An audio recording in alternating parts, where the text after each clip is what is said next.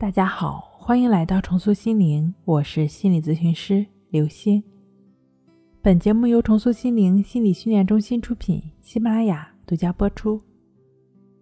今天要分享的内容是失眠拯救术。自从发现了这个秘密，秒睡。很多时候，问题的解决不是问题本身真的被解决了，而是问题变得不重要了。即便存在，但对你没有任何影响。我曾经失眠过，但却很快乐。拯救我的只不过是几部电影而已。这还是我多年前的经历，当时还在上大学，白天的专业课安排的满满当当，几乎没有刷剧的时间。在那个流量有限量、好剧没倍速的年代，几个宿舍的电影量都是通用的。原本一个星期的量，我三天就看完了。内容不重要，重要的是，我之所以可以这么快干完一件事儿，是因为我每天都比别人多好几个小时。原来多出来的失眠的时间，却让我温柔以待，在刷剧的美好时光中度过了。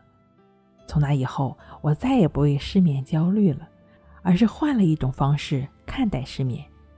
这是一位。陪伴我度过美好时光的朋友，我开始给自己立规矩：不管躺下去多久，如果辗转反侧、翻来覆去的睡不着，就起床，要么刷剧，要么看书，要么做作业，不浪费这宝贵的时间。即便是这样，第二天也不会特别难受，一般都会有午睡的习惯。即便前一天晚上睡眠不足，短暂的午休也能够再次充电，并且。状态还不错。有的朋友问我，如果一直睡不着怎么办呢？不怎么办，就只告诉自己，睡眠从不缺席，就只是迟到一会儿。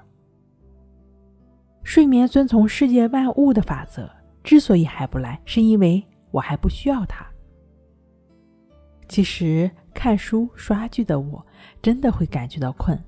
如果夜深人静，思虑万千。失眠再次来袭的时候，请你友好的问候他：“嗨，老朋友，我们聊聊吧。”把失眠当朋友，不再排斥它，你就成功了。我的睡眠虽然不多，但我也很快乐。睡不好，学关系，关系五分钟等于熟睡一小时。好了，今天跟您分享到这儿，那我们下期再见。